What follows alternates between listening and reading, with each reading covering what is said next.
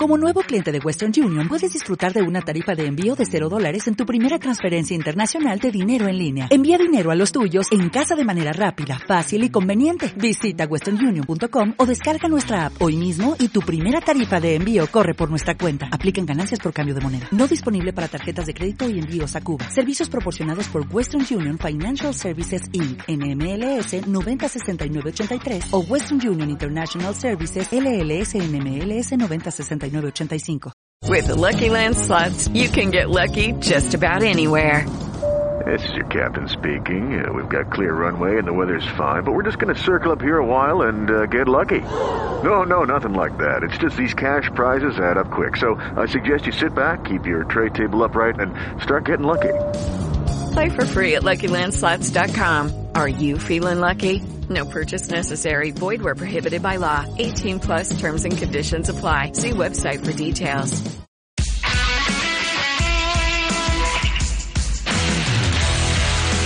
Estàs escoltant Ràdio Marca Barcelona, 89.1.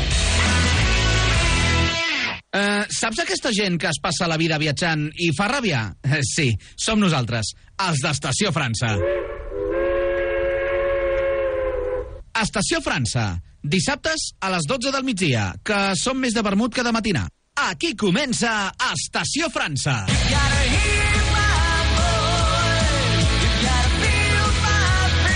Puja't als nostres trens i descobreix amb nosaltres els plans més interessants.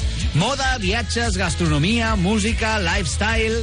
Les millors propostes per al cap de setmana les trobes cada dissabte a partir de les 12 a Ràdio Marca Barcelona.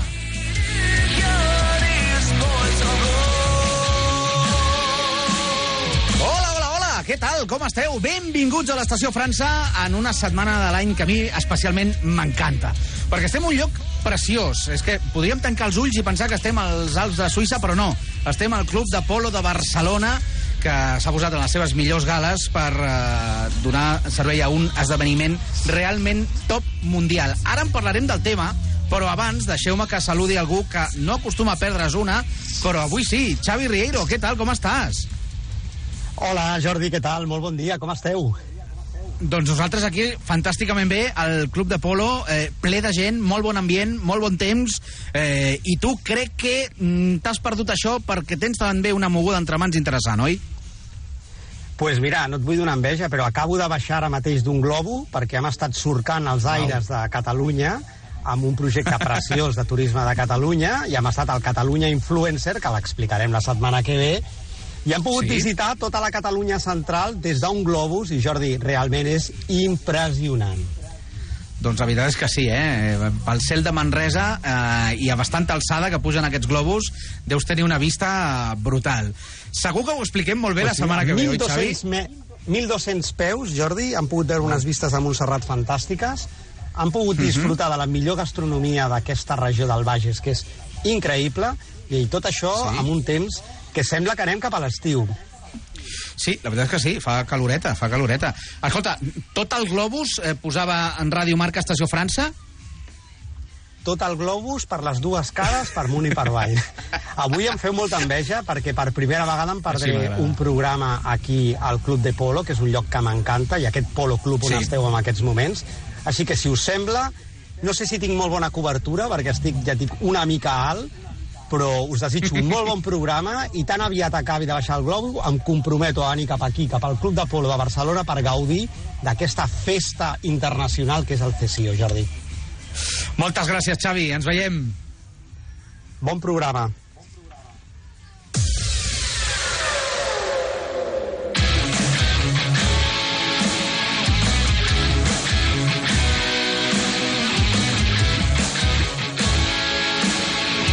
Com us deia, que estem ara mateix al Club de Polo perquè l'elit de la hípica mundial es dona cita aquests dies aquí al Club de Polo i tenim el seu president, el senyor Santiago Mercè.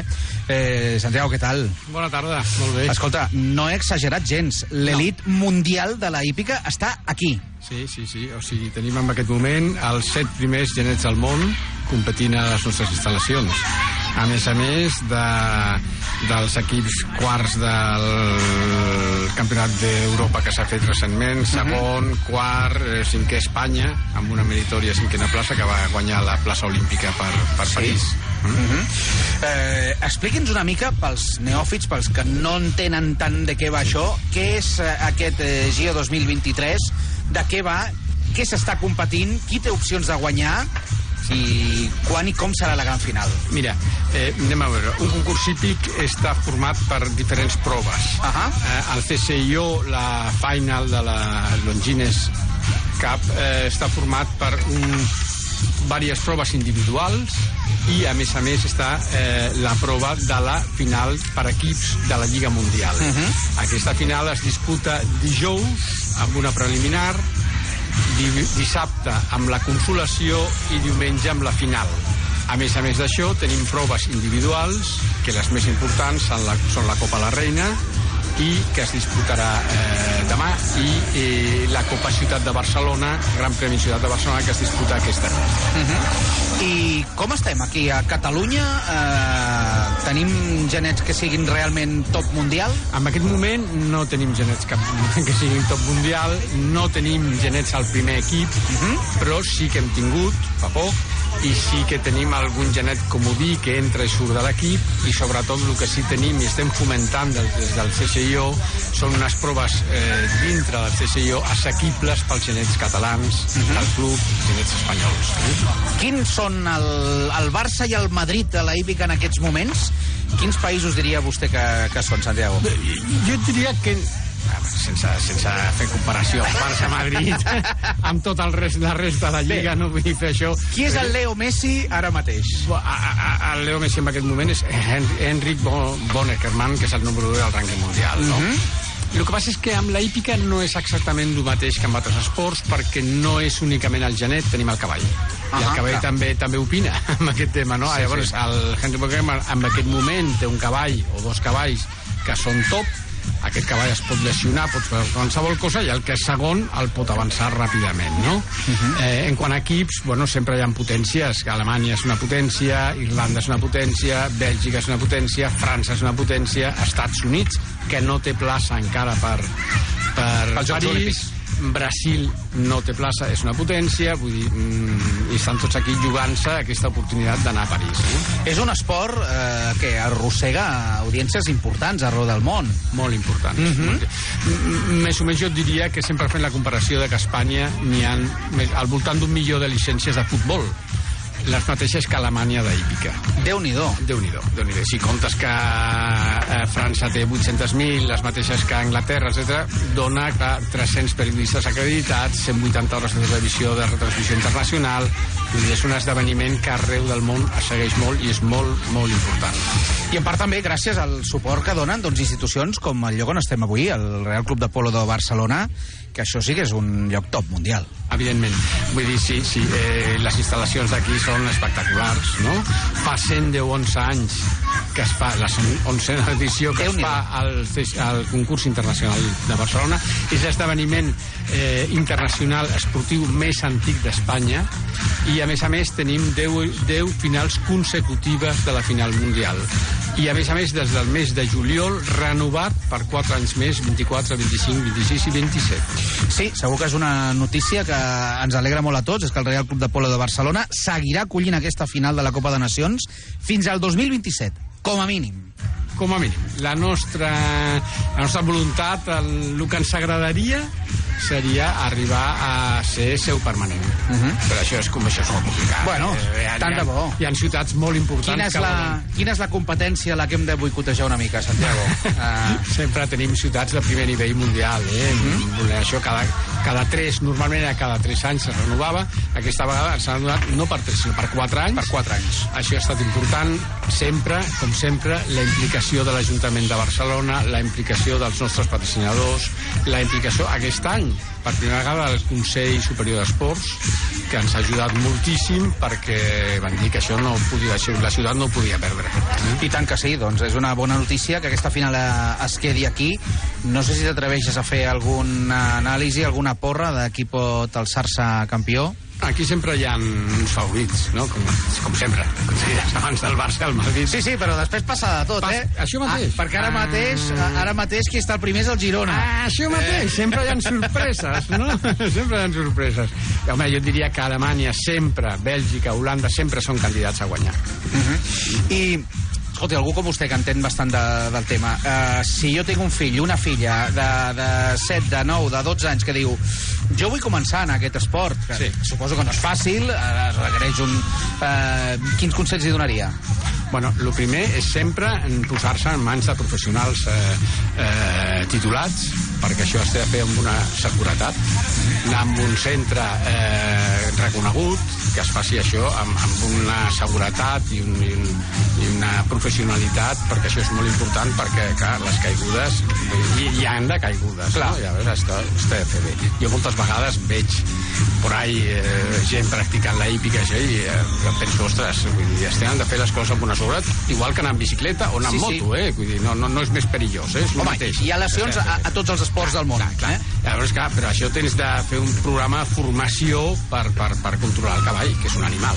Uh -huh. I nanos i noies que deuen començar a muntar cavall gairebé quan comencen a caminar. Bueno, hi ha eh... nanos de 8, 9, 7, 5 anys muntant a cavall, que a més a més, quan fan competició és espectacular, eh? Vull dir, perquè és una altra manera de muntar, és una altra manera de sentir l'animal, són ponis normalment, també és una altra concepció que tenen d'això i ver-los eh, competir és brutal. Eh?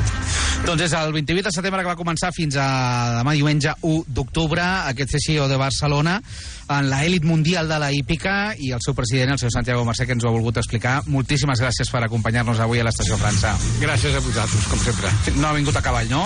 No, avui no. Ah, perfecte. doncs fins la propera. Molt bé, gràcies. Adéu. Passi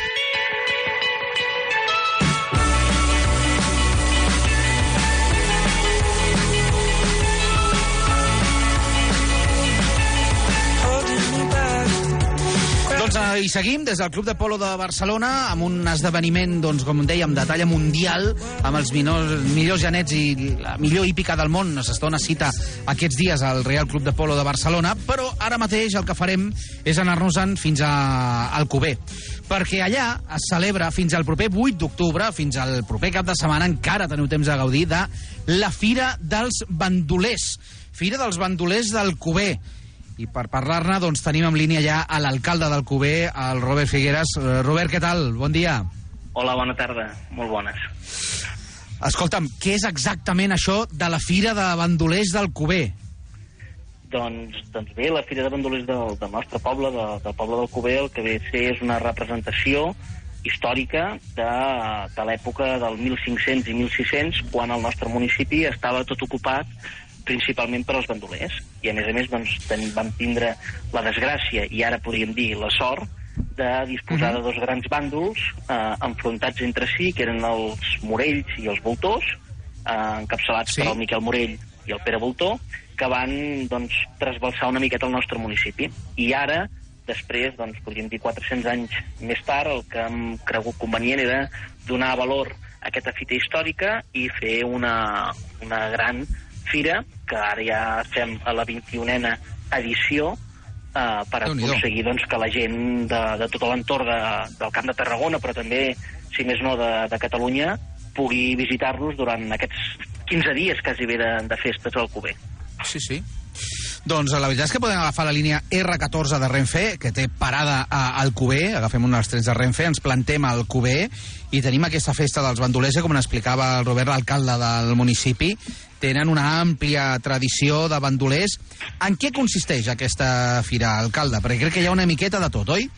Sí, evidentment. Ja, com, com bé us he dit, el, el, la línia que, que, ens, que ens marca la fira és el fet històric, però després, evidentment, el que trobem són mercat d'oficis, eh, mercat d'artesania, trobem moltes eh, concerts tradicionals, de música tradicional, de música del nostre territori, també tenim doncs, teatre amateur, teatre fet per el, els grups de teatre local que tenim, i també uh Mhm. -huh. eh, teatre professional, podríem dir, de gent que es dedica només en, en, la te en, en el món del teatre, que ens realitzen doncs, actuacions per distreure a totes les persones que ens visitin en el poble del Cuber. I a més a més, el més bonic és que tots aquests actes teatrals i tots aquests concerts passen dintre el nucli històric, un nucli que en el 1600 i 1000, 1500 era quan el nostre municipi va reneixer i es van construir doncs, els edificis més emblemàtics i més importants. I el que intentem fer és donar vida també al, al nucli del Cuber. I entre tot, a més a més, sumat a les tavernes que, que hi ha, doncs el nostre poble està obert perquè tothom que ens vulgui vindre a visitar pugui doncs, vindre al, al poble del Cuber. Tavernes bandoleres, espais teatrals, exposicions, un mercat de productes de la terra i d'artesania, mostra d'oficis... Doncs aquesta és la Fira de Bandolers del Cuber. Es- Escolta, alcalde, com a curiositat, saps si queda algun descendent dels Morells o dels Voltors eh, 500 anys després, o, o això ja s'ha perdut? Doncs, eh, en principi sí. En principi Sí? sí. Sí. Uh, hi, ha, hi ha fets històrics que marquen que una de les famílies, en aquest cas la dels Morells, encara segueixen doncs, existint. Sí que és veritat, però, que ja no viu cap descendent al Cuber, sinó que els pocs que seguien doncs, vivien a Tarragona. Però és evident que, que el fet dels Morells i els Voltors durant molts anys, perquè abans, fins i tot del 1500, ja existien i hi havia eh, referències històriques que vivien al nostre municipi. I, uh -huh. i creiem que són prou importants perquè ara els hi donem doncs, retornar la vida. Ara els hi re retornem la vida, però d'una manera completament diferent. Ja no ens venen a robar, no ens venen a, a fer mal, sinó que el que ens venen és a divertir durant dos caps de setmana que el que volem és que tindre'ls entre nosaltres i disfrutar d'ells. I tant, eh, perquè això passava, evidentment, fa, fa 500 anys, la, el món era molt diferent, però, però eren dues famílies enfrontades, enemigues, que, que vaja, que, que, que es mataven a ganivetades, no? Sí, sí, és, és cert. Vull dir, heu de pensar... No sé si es coneixen cas- històries, episodis verídics, eh, batalles, eh, assassinats, robatoris...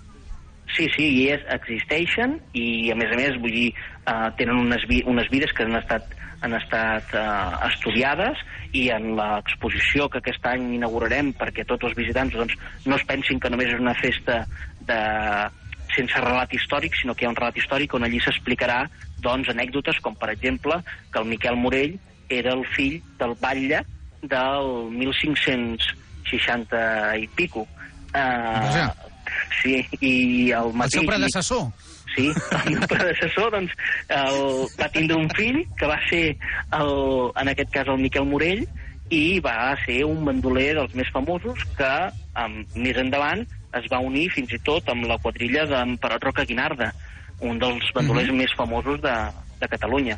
Vull dir, el que, el que volem explicar és que no ha sorgit una fira com tants municipis que el que han fet és estirar un relat que no té eh, història en el seu municipi i nosaltres sí ens hem fixat en un fenomen que van viure a tot Catalunya, però especialment en el Camp de Tarragona va ser molt important i en el nostre municipi encara més, perquè a més a més hi havia dos bàndols eh, enfrontats entre ells i hi ha infinitat d'històries i d'anècdotes que estan eh, explicades al llarg de la, Ahà. de la Fira de Bandolers.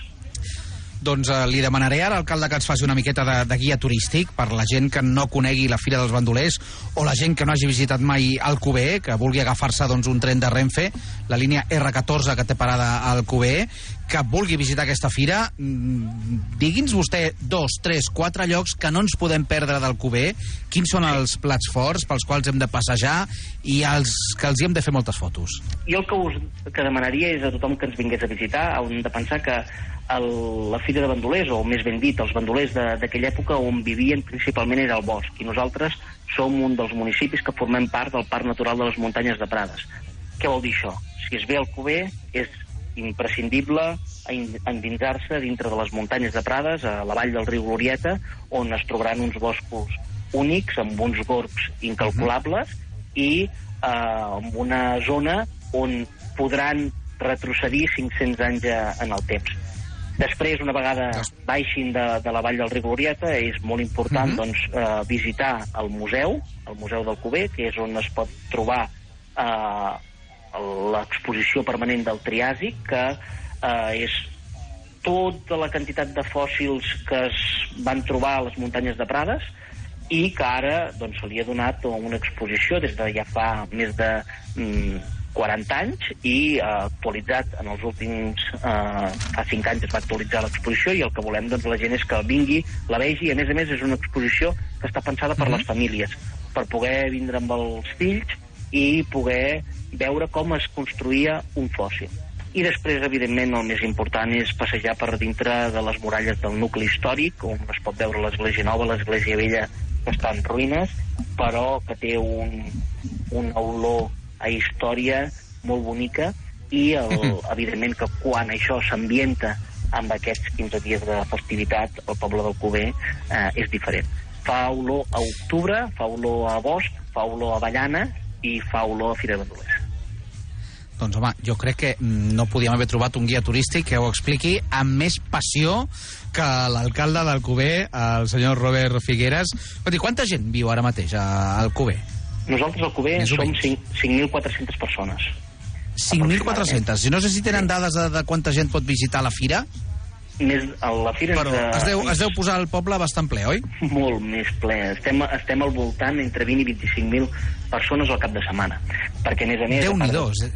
a part de, de tot el que és la festivitat eh, de dia, doncs a la nit doncs, també tenim grans concerts, eh, enguany ens visiten Buos, eh, Intol Sarmiento, ens visiten doncs, Marçal Ventura, el Mont DJ, eh, festivitat també perquè tot el jovent, a part de nodrir-se de la història i, i passar una bona estona a les tardes doncs, movent-se pel mercat i per les tavernes, també és important que a la nit puguem sortir tots, puguem socialitzar i ens ho puguem passar bé amb la gent del Cuber, però també amb la gent que ens vingui d'altres municipis.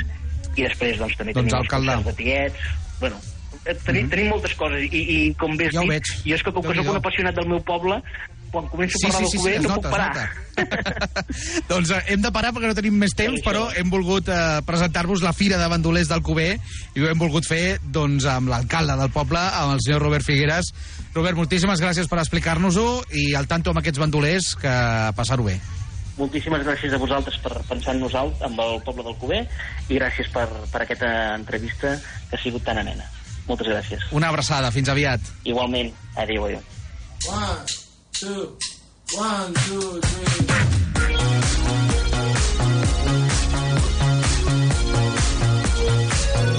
Mireu que avui estem al Club de Polo i pràcticament totes les activitats que us estem recomanant es poden fer a cavall, eh? perquè els bandolers del Cuber anaven a cavall i ara ens anem una miqueta més lluny, agafem un tren Àlvia de Renfe i ens anem fins a una ciutat preciosa, una d'aquelles que s'ha de visitar almenys un cop a la vida, com és Burgos.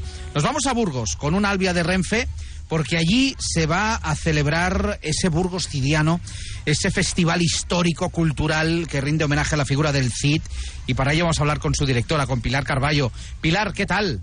Buenos días, muy bien. Encantada de estar con vosotros. Bueno, oye, eh, el Cid eh, es uno de los ciudadanos de Burgos más, más ilustres de, de la historia, ¿no? Sí, por supuesto, el que más. El que más. ¿En qué se convierte la ciudad de Burgos en este Burgos cidiano?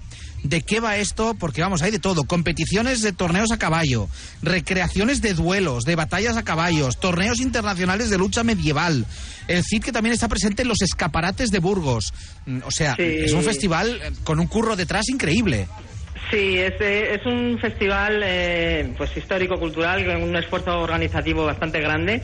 Y lo que hacemos durante eh, cuatro días, es- especialmente, claro, porque la mayor afluencia de público llega durante el fin de semana, es convertir el centro histórico de Burgos en un gran parque temático medieval sobre la historia del Cid. Entonces tenemos todo el expo- todos los, los alrededores de la zona de la catedral, que bueno, eh, los, pues, los oyentes que conozcan Burgos, si no lo conocen, eh, la- lo que es el centro histórico está todo está atravesado por el río Arlanzón. Entonces hay actividades pues en todos los alrededores de la catedral, en el paseo del Espolón y en las riberas del río. Eh, los los torneos que decías, por ejemplo, eh, a ambas riberas del río, eh, pues ya te digo que al ladito de la catedral y del, y del Museo de la Evolución Humana, tenemos en uno- Catedral de una- Burgos, que, que Sí. quien no la haya visto, pues obviamente es impresionante. Sí. Y podemos ver auténticos caballeros con armadura montados a caballo. Eh, Sí. Es como estar en una peli medieval al 100%. Sí, sí, sí, efectivamente, como un plato de televisión, porque eh, tenemos Tenemos como cerca de mil figurantes participando eh, en todas las actividades, sí, a través de asociaciones, de clubes deportivos, bueno, y empresas, por supuesto, en los tanto en, los en, la- en las actividades de los caballos, del campamento de caballos, que hay pues tres horas de torneo de competición a caballo, luego hay dos espectáculos de recreación de dos batallas que libró el campeador, como en la otra ribera, que hay un campamento medieval Sí. con exposiciones, recreación histórica, y es donde se celebrará eh, lo que has nombrado, que es el primer torneo internacional de combate medieval. Es un, un torneo internacional con 50 luchadores veni- venidos de, de toda, de toda Europa, en el que se van a repartir pues cerca de 7.000 euros en premios. Se ha tenido, bueno, pues bastante buena acogida. Mm. Pero vamos, caballo, lanza en mano y, y- Sí. y a ver quién gana, a ver quién derriba al otro. Sí, el, sí, esos son como las justas medievales. Eh, esos son los del torneo de los caballos. En el, en el otro torneo, el de combate medieval, son duelos, eh, duelos eh, de a dos y van a, a enfrentarse en varias modalidades de lucha, como son espada y escudo, espada y broquel, mano y media, hasta y profile se llaman. Madre mía. 180 Es que torneos a esto- durante el fin de semana. 180 torneos. Bueno, esto es del 4 al 8 de octubre. Tenemos Sí. todavía tiempo de coger, como os decía, uno de los trenes Sí. Salvia de Renfe, plantarnos en Burgos. Por supuesto, en este Burgos Cidiano, en, este, en esta feria, hay muchísimas cosas que ver, pero es que Burgos en sí, la ciudad, ya vale la pena cualquier semana del año, Pilar. Sí, pero en- pero justo en este en estos días, pues eh, las personas que vengan a visitarlo se lo encuentran de una manera diferente. Eh, se, se encuentran en Claro. unos burgos medievales, como una vuelta a la- a- atrás en, en la historia, ¿no? Supongo que el centro histórico pues estará llenísimo de gente, que este Burgos Cidiano atrae a mucha gente, los vecinos de Burgos en la calle. Y bueno, Sí. que no todos los días puedes por tu calle ver pasar a un señor con armadura y espada montado a caballo. No, y no solo eso, sino también participar, porque tenemos eh, tres Mm, claro. desfiles a lo largo del fin de semana. Tenemos un desfile infantil en el que salen pues todos los niños que vengan ataviados, acompañados de los dos gigantones que tenemos en Burgos. Tenemos un gigantón del Cid y otro de Jimena.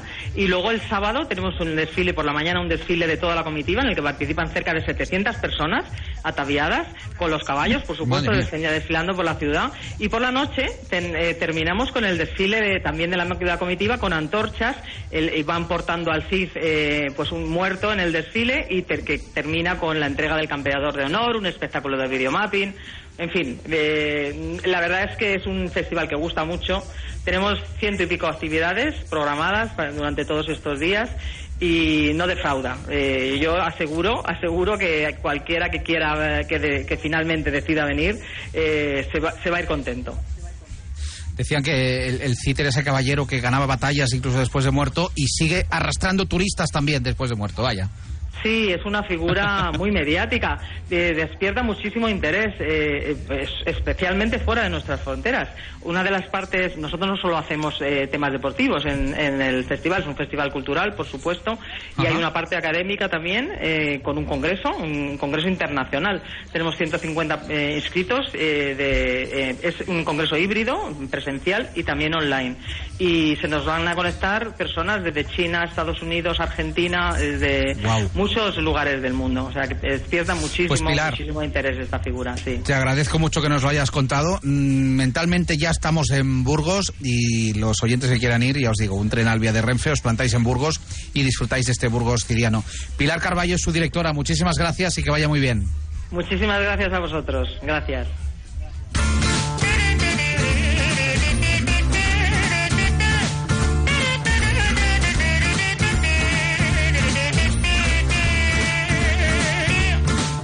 Veieu, eh? Aquí a l'estació França vivim a tot tren, no parem i avui us hem volgut regalar un munt de plans diferents eh, perquè gaudiu d'aquest estiu, perquè encara que ja s'hagi acabat meteorològicament parlant, doncs sembla ser que continuem a l'estiu i nosaltres des d'aquí, des del Club de Polo, us diem que tornem la setmana que ve. Això sí, dir-vos que aquesta és una setmana molt important, perquè a partir del 3 d'octubre doncs ja tindrem un tren diari que farà la ruta entre Madrid i Marsella, passant per Saragossa, per Tarragona, per Barcelona, Girona, Figueres i fins a Marsella. Sabeu que Renfe està d'enhorabona, els trens internacionals de Renfe, els aves internacionals de Renfe, que ja estan unint Espanya amb França i nosaltres us estem explicant des d'aquí, doncs des del proper 3 d'octubre es podrà anar des de Madrid a Marsella, des de Barcelona a Marsella, amb un tren de freqüència diària. Nosaltres us ho explicarem tot i des d'aquí també volem donar les gràcies al Club de Polo de Barcelona que un any més ens ha acollit, ha acollit els micròfons d'Estació França i de Ràdio Marca per venir aquí a les seves instal·lacions. És un lloc especial, és un lloc preciós, és un ambient doncs, eh, ple de màgia, ple de cavalls, amb una olor que se sent i amb un nerviosisme perquè aquesta nit hi ha una final doncs, de talla internacional aquí al Club de Polo de Barcelona. Hem volgut passar també per Alcover, per aquesta fira de bandolers, una abraçada i també gràcies al seu alcalde, el senyor Robert Figueres, per haver-nos atès, i hem acabat doncs, a un festival sobre Cid Campeador que omplirà el centre històric de Burgos de màgia medieval. I nosaltres tornarem d'aquí set dies amb més plans per fotre-li una bona punyalada a la rutina, pujant-nos als trens de Renfe i marxant doncs vés a saber on. Llocs que tenim molt a prop, llocs que tenim una miqueta més lluny, però el més important, per sentir-nos vius, per gaudir, per viatjar i per fer allò que més ens agrada. Gràcies per ser-hi, fins la setmana que ve, una abraçada. I freedom certain. I live, I love that soul. I travel it in every highway. You're more, much more than this. I did it my way. There were times I'm sure you know